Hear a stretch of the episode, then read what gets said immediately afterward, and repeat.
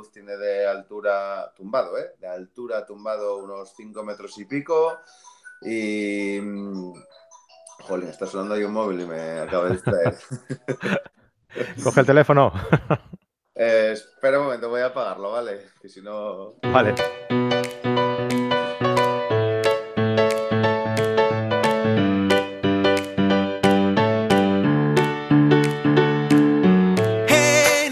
Hola, ¿qué tal? Bienvenidos a carretedigital.com, el podcast en el que hablamos sobre fotografía. Eh, bienvenidos a la comunidad de fotógrafos carreteros, que es como nos hemos puesto nosotros el, nombre, y en el que eh, tenemos pues un montón de, actividades para todos los que, los que queráis acompañarnos, ¿no? Desde estos directos, que es la grabación del podcast mismo en directo en nuestro canal de YouTube, eh, cada lunes a las 10 de la noche, en directo con un colaborador diferente y hablando de una temática distinta.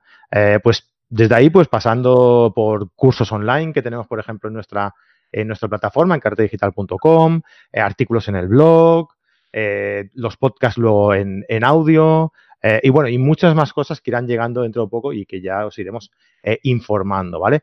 Pero de momento deciros eso, que estamos en estos momentos en directo en nuestro canal de YouTube y nada, pues en un par de semanitas o así sacaremos este mismo audio pues en las plataformas habituales, en iTunes, en iBox, en, en Podbean, en Spotify, en Google, o sea, en, eh, un montón de, plataformas que tenéis para, elegir, ¿vale? Hoy vamos a hablar de light painting. ¿Por qué vamos a hablar de light painting? Porque tenemos a nuestro colaborador Frodo Álvarez al otro lado del hilo. Hola, Frodo, ¿qué tal estás? Hola a todos, muy buenas, muy bien. ¿Qué tal, hombre? ¿Qué, ¿Cómo va la vida? Pues bien, bien, bien. Aquí preparando cositas, que dentro de poco tenemos ya hay bastante trabajo en el INIGHT el fin de semana, es el Congreso de Fotografía Nocturna y la exposición. Muy bien, ¿de qué se trata? ¿Qué tienes que, qué, papel realizas tú ahí en el, en el Congreso de, de INIGHT, que es el Congreso de Fotografía Nocturna y Light Painting que organiza Mario Rubio en, en Madrid, ¿verdad? Exacto. Pues yo en esta edición yo iré un poco de la mano de, Olympus y Light Painting Paradise y haremos una, durante todo el día tendremos una carpa en la que haré retratos a quien los quiera, o sea, un foto con Light Painting para todo el que quiera pasarse, pero bueno, también a lo mejor hay alguien que quiere probar alguna herramienta concreta de Light Painting Paradise, que estará allí su stand, o alguna cosa concreta de una cámara Olympus, entonces va a ser una especie de espacio de experimentación en el que el que tenga algo que experimentar lo experimente y si no les hago un retrato a todos que se pueden enviar luego por, por email y compartir. Y básicamente por el día va a ser eso, que no es poco porque serán bastantes horas. Y luego por la noche tenemos un taller, tenemos un taller de Life Composite que daremos en el Parque Europa y bueno, con toda la gente que está apuntada. Hay diversos talleres dentro de, lo que es el INIGHT, de la programación del INIGHT, y yo soy uno de ellos, todos en el Parque de Europa. Mira, el reloj de la iglesia. No podía faltar, ya la otra vez ya nos, marcó el final del programa, ¿te acuerdas? Sí, sí, sí, es que es muy grande para sacarlo de aquí. Vaya tela. Muy bien, bueno, pues va a ser un día bastante intenso, ¿eh? Por lo que veo. puedes comer bien, puedes desayunar bien. Quizás la noche antes también vayamos al Parque de Europa a probarlo un poco, entonces va a ser un fin de semana intenso. Muy bien, hombre. Pues nada, dale, dale recuerdos a, Marco, eh, o sea, a Marco, digo yo, a Mario, cuando lo veas. Y, es que estaba pensando en, Iván también, ¿sabes? Decirte, dale, dale recuerdos a Iván Barco también. Ah, claro. y se me, se me, han mezclado los dos, tío, se me han mezclado los dos. Bueno, eh, Frodo, eh, ¿alguna, ¿tienes que, ¿Quieres comentar alguna cosilla más? ¿Tienes algún curso, algún viaje, algo que quieras comentar? Eh, no, así inminente no. De momento no. Así cerrado, cerrado lo del Ignite y es lo próximo que tengo así importante. Genial. Pues quien quiera, quien quiera contratarlo, también se puede poner en contacto con él. Pero si queréis, si queréis ver eh, su curso de light painting, ¿vale? Que tenemos en la plataforma de carretedigital.com, ya lo tenemos prácticamente todo completo. Cuando salga el audio de este programa, ya lo tendremos todo eh, completo en nuestra plataforma. Y nada, hoy mismo ha salido una nueva clase que hoy explicabas eh, cómo hacer esferas y túnel de luz, ¿verdad? De luz era el programa, este último programa y bueno, creo que lo hicimos, hicimos un programa bastante completo, dando soluciones para desde cualquiera que quiera hacer una esfera con, con una cuerda y una linterna hasta de esferizadores más profesionales. Lo que, lo que no se debe hacer y hay que poner especial atención en, no hacerlo mal, para así que te sea más fácil hacerlo bien. Y bueno, eso, buenos consejos y al final hacer esferas puede todo el mundo, es practicar. Las primeras seguro que no salieron churros a todos y, y en cuanto sabes lo que haces mal, entiendes lo que haces mal, que eso es lo que explicamos aquí. Hay una parte, antes de explicar cómo se hace, decimos las cuatro cosas que son fundamentales a tener en cuenta no hacer. hay que cuidar mucho que la muñeca esté fija, no subirla que suba baje, que vaya izquierda derecha, eh, velocidad uniforme, ciertas cosas Dale, que, Darle la vuelta a la marca que hay en el que ponéis en el suelo, ¿no? Para... Girar alrededor de la muñeca, no alrededor de los pies sobre ti mismo, eso es un error cuidar la verticalidad del giro. Cuando estás girando para hacer una esfera, estás creando como circunferencias. Pues esas circunferencias han de ser verticales al suelo. Si están un poco inclinadas, pues ya se va a parecer más a una manzana más que a una esfera.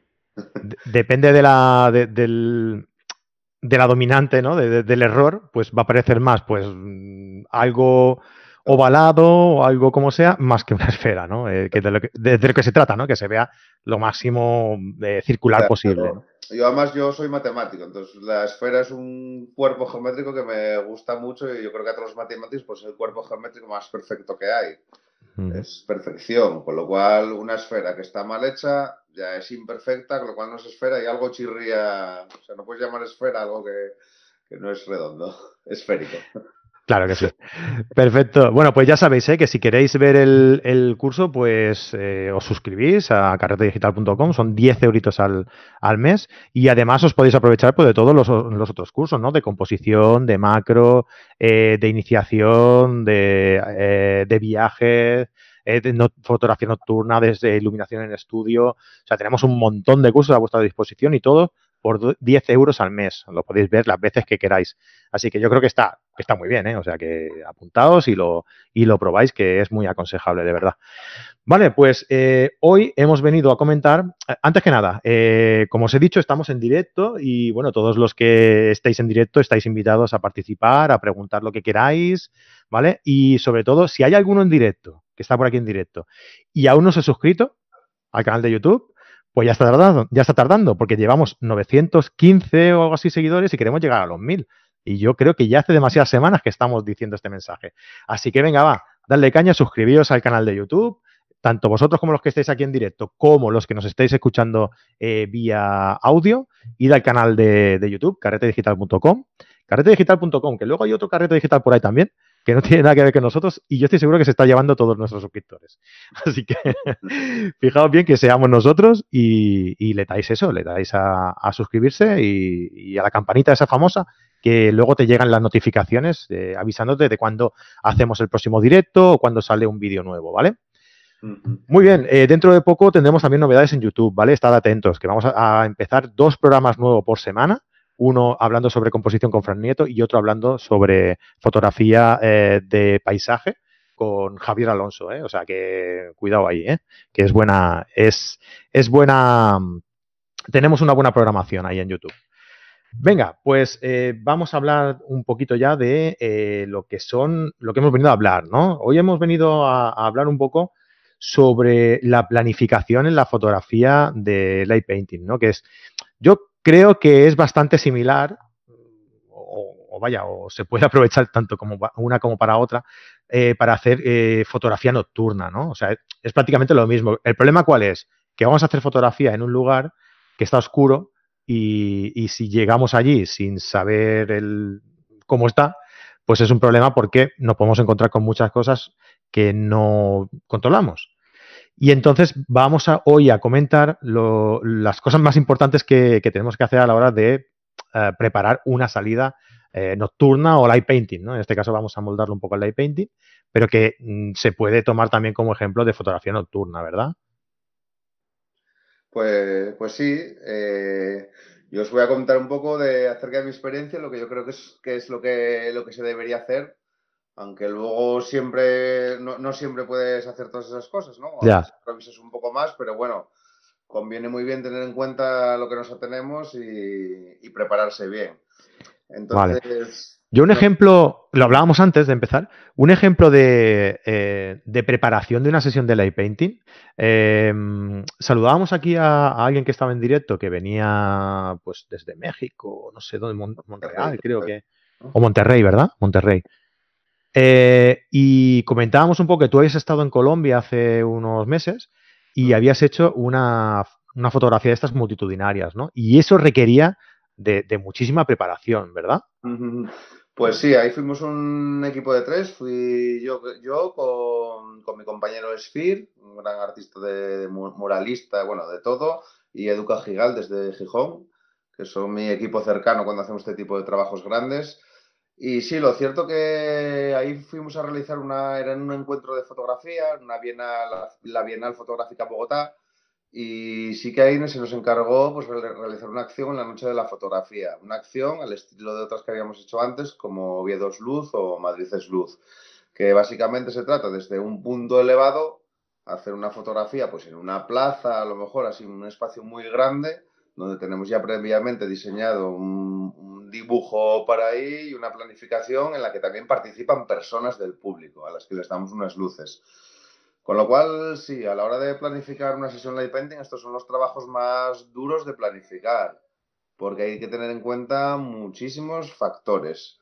O sea, para empezar, desde el qué se hace, qué se dibuja, pues el diseño, que casi siempre va en función del espacio en el que vamos a, a interactuar, a hacer la imagen pero a veces también aquí, que íbamos invitados a una bienal de fotografía, pues también bien teníamos que ir un poco con su, con su temática, ¿no? Ciertos esquemas que, que nos dan o cosas que les podrían encajar. Entonces, bueno, una vez sacada ya la, la, temática, saber qué diseño se va a hacer, pues empieza a planificar todo lo demás. Pues a ver, ¿se va a meter gente o no? ¿Cuánta gente estimamos? ¿Poca? ¿Mucha? Pues hay que pensar cosas que funcionen a lo mejor con poca gente y cosas que, y que a la vez puedan funcionar si viene mucha gente. Eh, hay, hay, mucho que planificar ahí, hay que dedicar un día entero a marcar. El marcaje puede ser más sencillo, más complicado, depende también de, muchos factores. A marcar te refieres, te refieres a que vosotros hacéis la fotografía desde un punto alto y tienes que ir marcando dónde se tiene que poner la gente, ¿no? Y qué, y qué orden de iluminación tiene que tener, ¿no?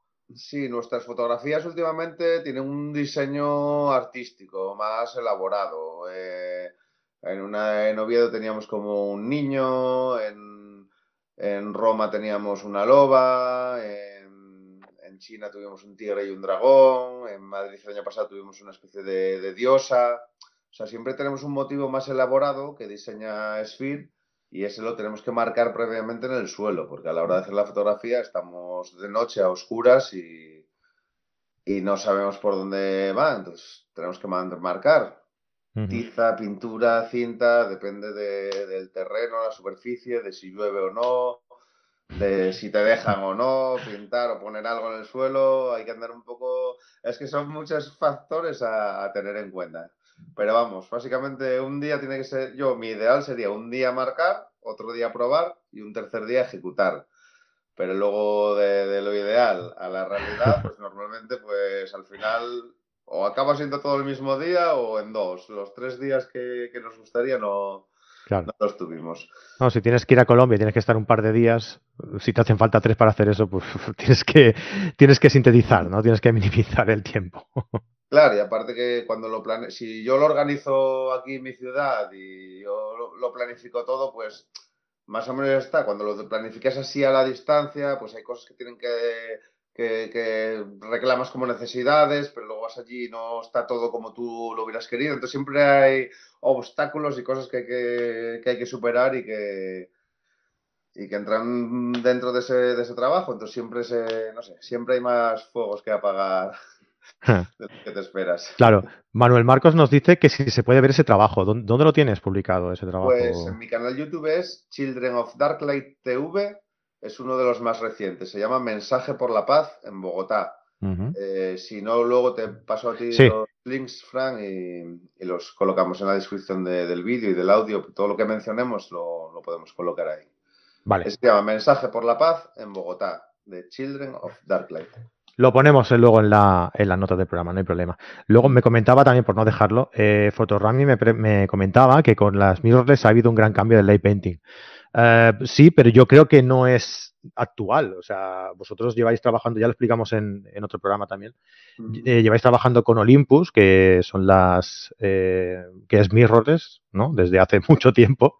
y vosotros vais trabajando con Olympus, con el Light Composite desde hace muchísimo tiempo. O sea, sí que ha podido ser que, que revolucione el mercado y demás todo el sistema de mirrorless eh, de, full frame, ¿no? De, sensor, de sensor completo, pero vosotros ya hace mucho tiempo que estabais trabajando con mirrorless, ¿verdad?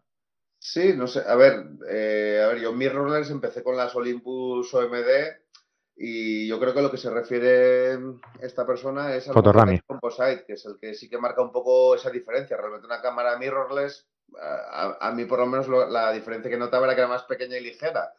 O sea, mejor. Lo que sí que marca un poco la diferencia es el Light Composite, que no quiere decir que sea más fácil hacer light painting, pero es diferente. Tienes eh, nuevas facilidades, puedes llegar a sitios que antes no llegabas con ello y aparte tienes esa visualización que puede ser cada cierto tiempo, desde medio segundo hasta 60 segundos, pero tienes esa previsualización que puede ser también de gran ayuda.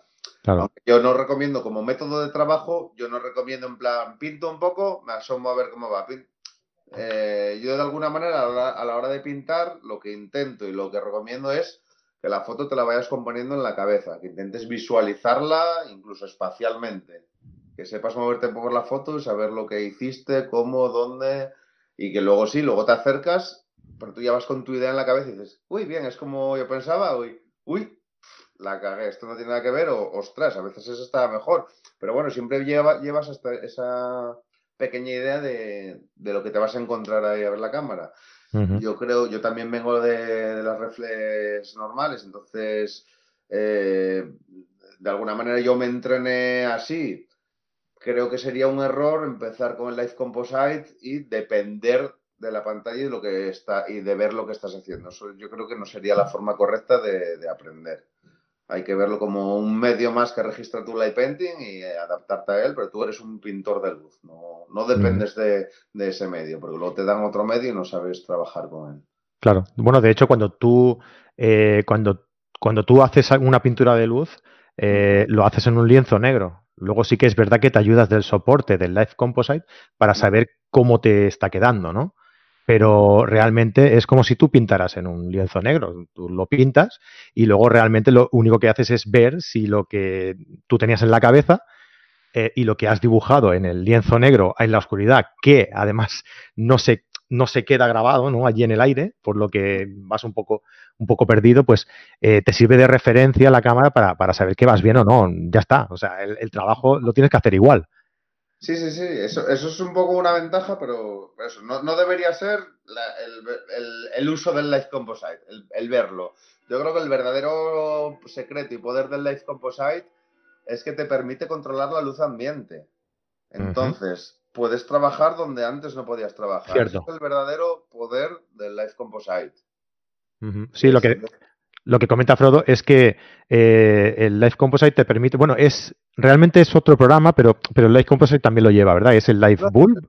Es un modo, o sea, puedes disparar marcando tú el tiempo que quieras exacto, luego tienes un, un bulb, tienes un lifetime y tienes este, un live composite. El lifetime es como un modo bulb, solo que puedes elegir, puedes ver ciertas previsualizaciones, un número finito de previsualizaciones que tú previamente seleccionas. Entonces, sí, a la hora de fotografía nocturna, estás sacando un paisaje, pues eso te ayudaría, pues a lo mejor poner, bueno, pues voy a poner que me dé una previsualización cada 30 segundos y te vas haciendo una idea de cómo va, cómo va la exposición general de la foto.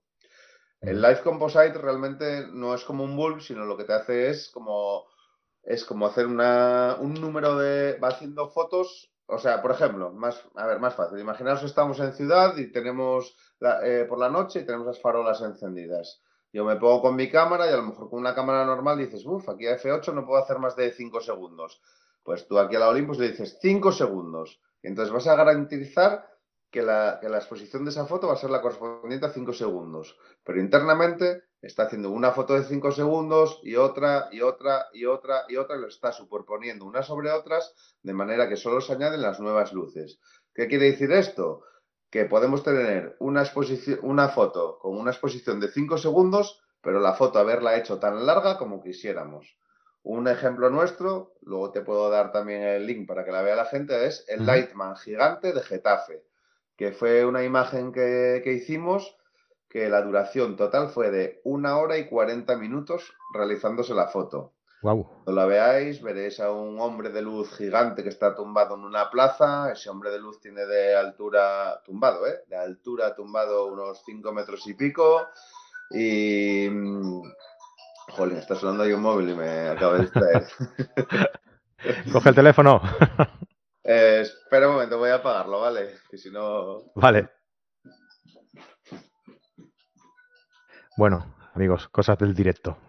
en cuanto apague el teléfono, volverá aquí a, hablarnos. En realidad estábamos íbamos a tratar sobre, eh, sobre una preparación eh, para una fotografía de light painting, pero se nos ha ido el tema y estamos acabando de hablar de otra cosa.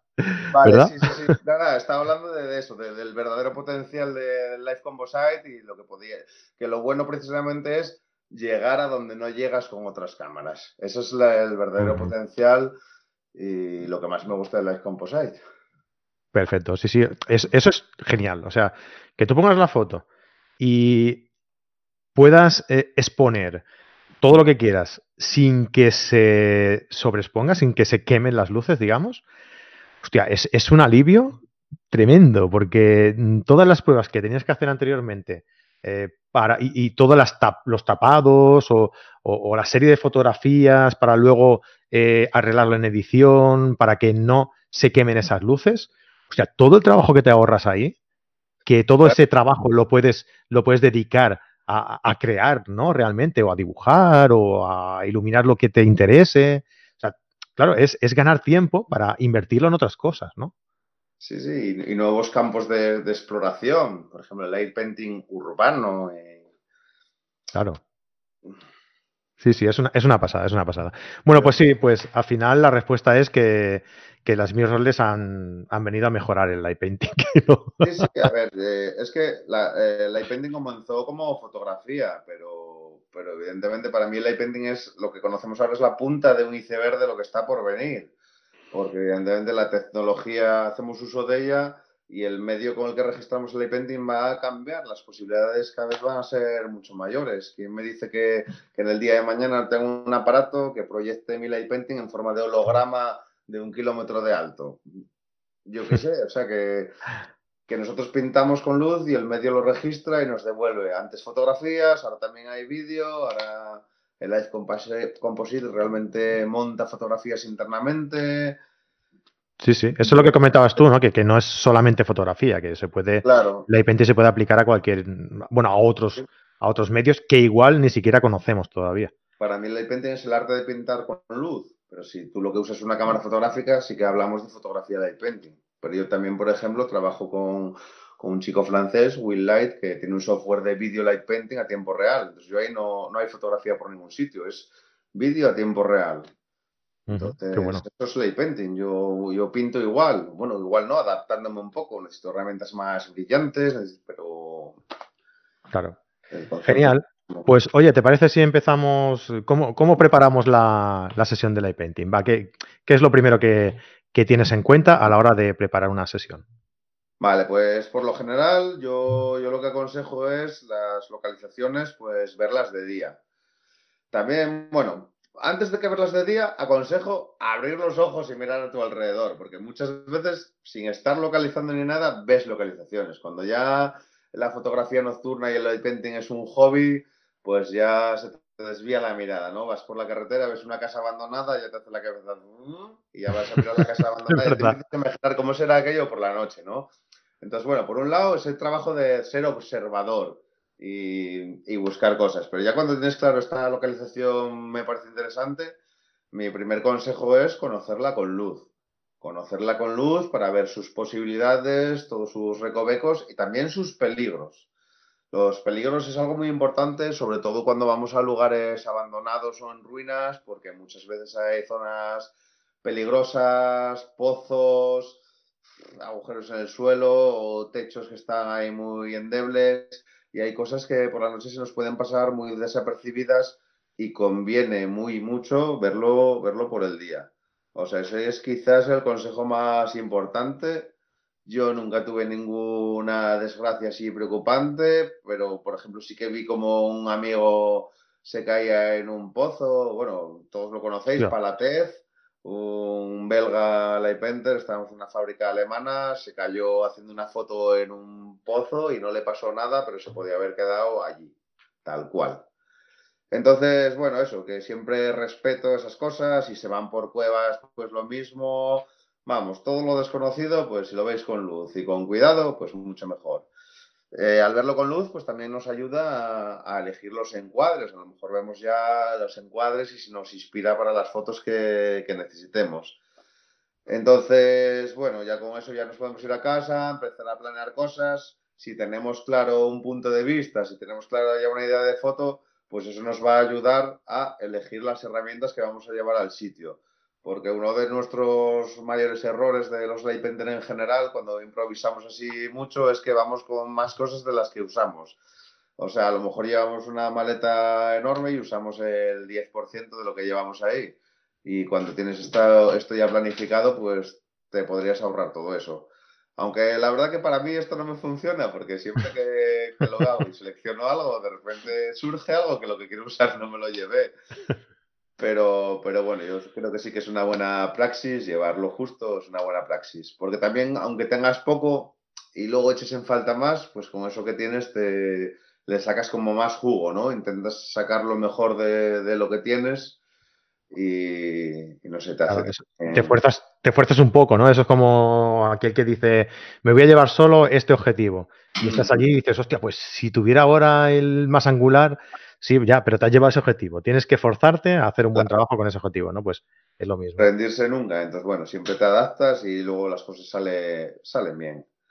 Eh, por aquí se te animan a, seguir, Antonio Martínez, eh, vamos Frodo, a seguir creando cosas tan guapas como las de Bogotá poco a poco vais superando con este tipo de trabajos.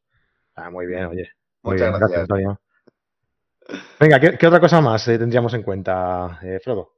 Pues bueno, también luego por la noche, eh, a la hora de llegar a, las localizaciones, a mí también me gusta recorrerlas un poco, aunque ya las hubiera visto de día, me gusta echarles otro vistazo, porque la noche lo transforma todo. Y me tiene pasado mil veces de, sitios que a lo mejor por el día no tenían ningún interés para mí, al verlos de noche sí que, los, sí que lo tienen. Pues a lo mejor por cómo se siluetea algo contra el cielo, por cómo brilla algo, por un reflejo que no habías visto de día. Entonces eso también parece bastante importante.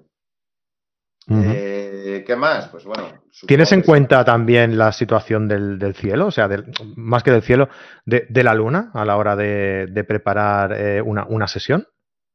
A ver, la luna, a ver, es que en mi caso concreto, o sea, mm, cuando, tengo tiempo y me apetece, cuando los astros cuadran, pues es cuando salgo a hacer fotos fuera, entonces sí que miro la luna por ver cómo está, pero no dejo de hacer una sesión a lo mejor porque no haya luna, o sea, me me adapto un poco. Debería mirarlo más, pero no soy de los que planifica la foto con photopills y, y todo eso. Básicamente porque tampoco puedo a lo mejor depender de, o sea, en plan, a lo mejor la foto que yo quiero está el día, pero ese día a lo mejor no puedo. Entonces, claro. Sin más, si me cuadra, a ver, esta semana quiero hacer la depende, ¿qué días puedo ver? Venga, pues el día que puedo voy y ya me apaño lo mejor posible. Que hay luna, pues a lo mejor si me influye en plan, vale, pues voy aquí que la luna me viene bien o aquí la luna me viene mal, pues voy a este otro sitio. O sea, mirar la suelo mirar, pero no suelo depender de ella tampoco, porque cuando me apetece hacer light painting, eh, me esfuerzo por hacerlo. Sí, bueno, como todos que tenemos el tiempo muy limitado y, cuando salimos es cuando hay. Si hay luna, si no hay luna, cuando sea. Pero sí que esa es una muy buena praxis también, aunque yo no la aplique, el planificar tus fotos a ese nivel de, de cielo, de luna, de Vía Láctea y todo, está la aplicación Photopills, que bueno, la gente que la usa en mi entorno, pues está muy, muy contentos con ella y la veo súper útil. Pero bueno, yo de momento no le, no le doy mucho. ¿Y, qué más iba a decir? Em, ay, ay, ay. ¿Tienes en, cuenta a lo mejor algo de sobre la, sobre la ropa? Porque Eh, cuando estábamos preparando el viaje a, Dolomitas, que por cierto ayer mismo vinieron, les ha ido muy bien, han ido colgando cosas en nuestro Instagram, en carretera digital barra Jacom. Eh, y ha sido, yo veía, los paisajes, tío, y se me caía el mundo al suelo. Digo, hostia, ¿qué, hago, yo, ¿qué hago yo aquí, tío? ¿Qué hago yo aquí? Pero bueno, eh, y, estuvimos hablando del, material y, el, y, la ropa necesaria para, para llevarnos al viaje. Y, salió el tema de que mm, yo, por ejemplo, me llevo siempre, eh, cuando hago nocturna, eh, como normalmente vamos trabajando en, zonas en ruinas o montaña o, campo o zonas abandonadas, eh, suele haber pues mucha runa o, hierba o, incluso muchas veces hasta, hasta clavos o no. Mm. Y, yo siempre, siempre, siempre me llevo pantalones largos y botas. Siempre, no sé, ¿tú tienes en cuenta también algo así o depende del, sitio donde tienes pensado ir?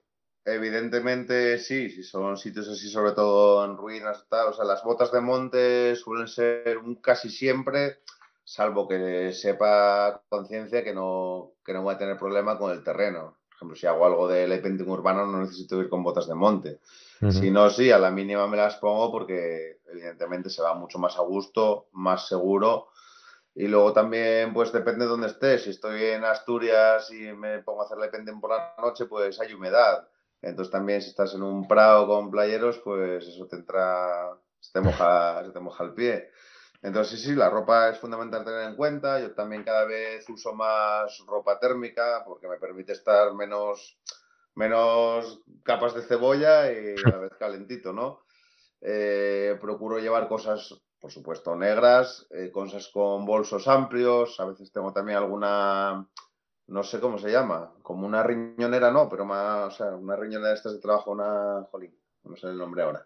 Bueno, para meter ahí mis linternas y tal, como una especie de riñonera de estas de trabajo de, obrero, pues también me vienen bien esas cosas. Tengo una chaqueta también que me puso mi madre unos bolsos que que caben ahí, no sé, a punto de volumen, pues igual te cabe una garrafa de 5 litros de agua en cada bolso, pues quedar. Entonces ahí va todo para allá. Pues bueno, sí, en ese sentido sí, tengo, tengo ahí mis truquillos también para la ropa. Y luego, mira, sí, una cosa que, que súper aconsejo a todo el mundo, yo en mi mochila una cosa que llevo es una especie de, plástico que tengo, que realmente es un plástico de camilla de cirujano, y ese plástico me lo llevo para todo, porque cada vez que voy a un sitio que está sucio, pues lo tiro ahí y ahí pongo mi mochila, mis herramientas y tal. Al ser plasticoso, pues me vale para el desierto, me vale para la playa, me vale para la nieve, me vale para la humedad. Entonces no me ocupa nada, lo tengo en un lateral de la mochila metido y vamos, eso es un win-win siempre que lo saco. Porque ni te manchas, ni se mancha nada, e incluso si de repente se pone a llover, pues si alguna vez tuve que hacer, uh, lo tapé todo así corriendo con medio plástico, lo tapé todo y venga, ahora ya tranquilamente voy recogiendo como pueda. Pero sí que pide un, un plastiquito de esos. Linterna frontal, por supuesto, no sé, yo creo para mí es una de las herramientas básicas del iPenter, la linterna aquí en la cabeza, hasta el punto en que si ya, ya me volví todo loco, si estoy en la oscuridad por ahí veo mal, ya la mano me va a la frente y digo, hostia, pero si no tengo frontal. Era como si fuera una parte de mí. Veo mal y ya voy aquí a la frente a encender ahí el, frontal. Yo me he encontrado muchas veces llegar a casa, después de una, de una nocturna, llegar a casa y, tocarme así la cabeza para tal y, coño, ¿qué, hago yo con la, con la linterna puesta todavía aquí, con el frontal puesto todavía? Sí, sí, no te das ni cuenta, es, forma parte de ti ya. Sí, yo es que me siento muy cómodo con él. Muchas veces voy a hacer fotos, me lo pongo ya a las 5 de la tarde, a salir de casa y, la gente, ¿pero por qué haces llegar el frontal? Yo, ¿por qué no? Ya lo voy a poner luego aquí, ya está puesto, yo me siento muy a gusto con él y... Qué previsores. Y lo recomiendo a todo el mundo. El frontal para salidas nocturnas, fundamental. Tienes esas manos libres, siempre ves todo perfecto y... Genial. Pues muy bien, oye, pues me parece que son unos consejos muy útiles. Además, hemos hablado también de un montón de cosas más. Eh, pues yo creo que, oye, antes de nada, que no se me olvide, que no se me olvide, tío, eh, que hemos hablado de, de vuestro curso, de vuestro, de vuestro curso en, en carretedigital.com, que lo tenéis ahí, que 10 euros al mes si queréis verlo, ese y un montón más. Pero es que vuestro curso, no solo tuyo, es de Mario Lechu también y, no, y creo que no lo Mario Lechu y yo, que hoy no, no, pudo conectarse, a ver si para otra vez puede. Y ahí estamos los dos mano a mano, dándose esta serie de 10 videotutoriales que empezamos desde el principio principio y bueno, con ganas de que a ver si, si todo va bien y nos animamos a hacer una segunda temporada. Genial, estaría súper bien. Pero que sobre todo eso, que, que, joder, que mandarle un saludo desde aquí, que no lo hemos hecho y, que creo que se lo que se lo merece, joder, a ver si algún día lo tenemos por aquí también con, con nosotros dos, ¿vale? Claro que sí. Pues muy bien, Frodo. Oye, muchísimas gracias por estar una semana más con nosotros por aquí dándole caña al light painting. Y cuando quieras, ya sabes, Frank. Muy bien, muchísimas gracias, Frodo. Un abrazo. Bueno, un abrazo. Y nada, a todos los que estáis por aquí en directo, lo dicho, que muchísimas gracias por estar aquí con nosotros, aquí interactuando con nosotros. Hoy, como es el día de San Juan, yo creo que estáis un poquillo eh, de resaca, ¿no? De la fiesta de ayer y no habéis participado mucho, ¿eh? a ver, punto negativo ahí en vuestra, vuestra casilla, ¿eh? Pero bueno, que se agradece mucho que estéis por aquí y, que interactuéis y que participéis y que nos veáis cada semana, cada lunes a las 10 de la noche aquí en nuestro canal de YouTube. Suscribíos, darle like y, nada, y a la campanita, ¿no? Y todo eso que, se, que dicen los youtubers famosos. Y muy bien, pues nada, nos vemos la semana que viene con otro nuevo directo. La semana que viene creo que viene Pablo Gil. Así que estáos atentos y estará con nosotros Pablo. Y nada, eso, nos vemos el lunes que viene. Un abrazo y muchas fotos. Hasta luego. Adiós.